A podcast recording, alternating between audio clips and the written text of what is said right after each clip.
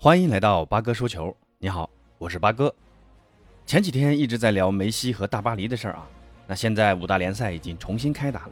那今天这期节目，咱们把视线转回西甲和英超，聊聊这两支球队，曼联和巴萨。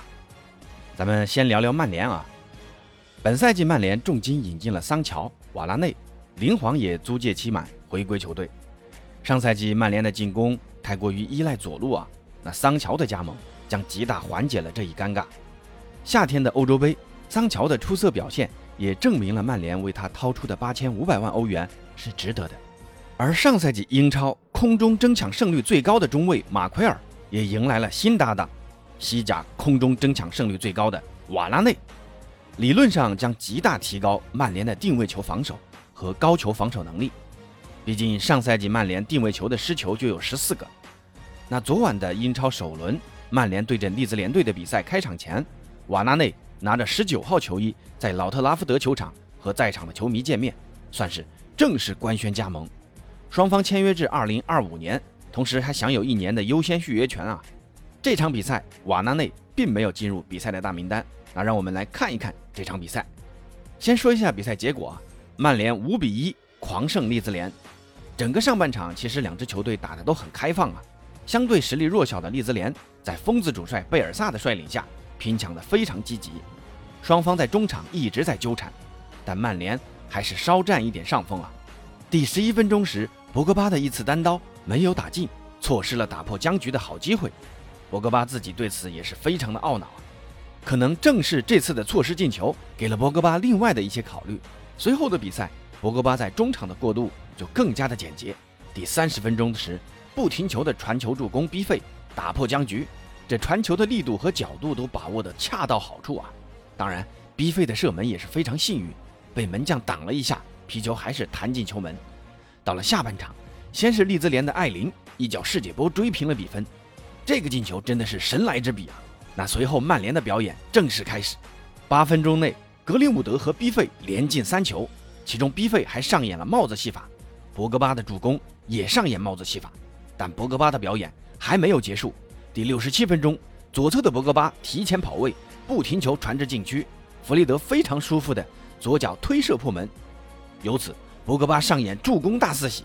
曼联六号用第一场比赛就超过了上赛季总共二十六场英超出场的助攻总数，也成为英超历史上首位在首轮比赛就送出至少三次助攻的球员。可以说，这场比赛曼联的胜利。完全是逼费和博格巴的出色发挥获得的，尤其是博格巴在场上的节奏和视野明显高出一筹啊！对球的处理既在意料之外，又在情理之中。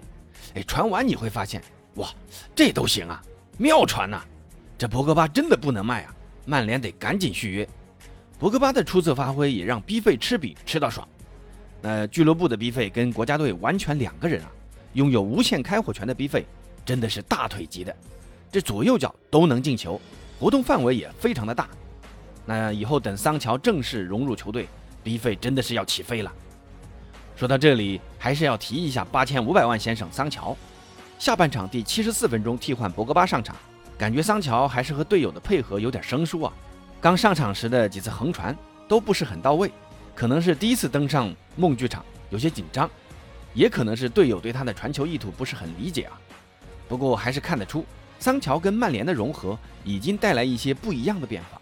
第八十四分钟，他的禁区右侧直传，虽然队友跟进插上慢了一些，被守门员没收了，但随着比赛的深入，桑乔给到曼联前场的这种身后直塞妙传，将会给曼联的前场进攻带来更多的效率和多变。曼联的这笔引援，八哥觉得真的超值啊！期待后面的比赛中，桑乔给我们带来更多更出色的表现。最后说一下主帅索尔斯克亚，很多人说曼联现在最大的短板是主帅，但八哥觉得索肖是现阶段最适合这支曼联的主帅。可能他的执教水平没有那么高啊，但联赛追求的是稳定发挥。索尔斯克亚正是那个可以让曼联稳定发展下去的主帅，他有着很清晰的思路，能找到问题所在，对球员、对俱乐部、对球迷都具有极高的威望。不管是转会市场针对性的补强。还是每场比赛的阵型选择，都看得出索帅对这支曼联的了解和掌控。相信这场胜利也会让之前质疑他的那些人暂时闭嘴。好，咱们再来说一说另外一支球队巴萨。巴萨现在最大的问题有两个啊，呃，可能说到这里，很多人会说巴萨的后防问题啊，后防呢是巴萨的一个顽疾啊，今天就不谈了，改天做个专题跟朋友们一起聊一聊。那今天还是说一说新问题，那一个是梅西走了，前场依靠谁？有人说德佩可以弥补梅西，有人说格里兹曼可以多做贡献。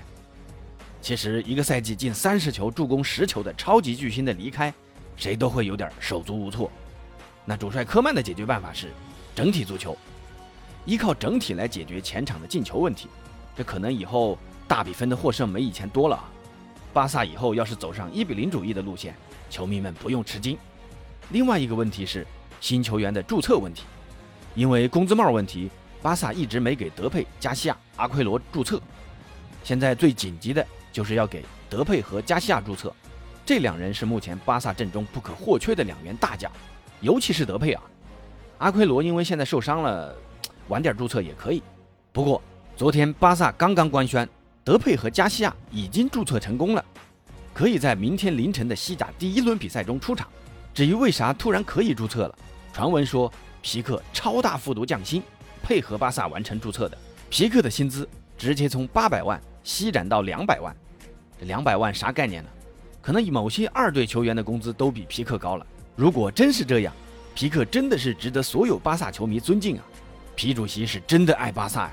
听说另外几名队长布斯克茨、阿尔巴、罗贝托都将继续降薪续约。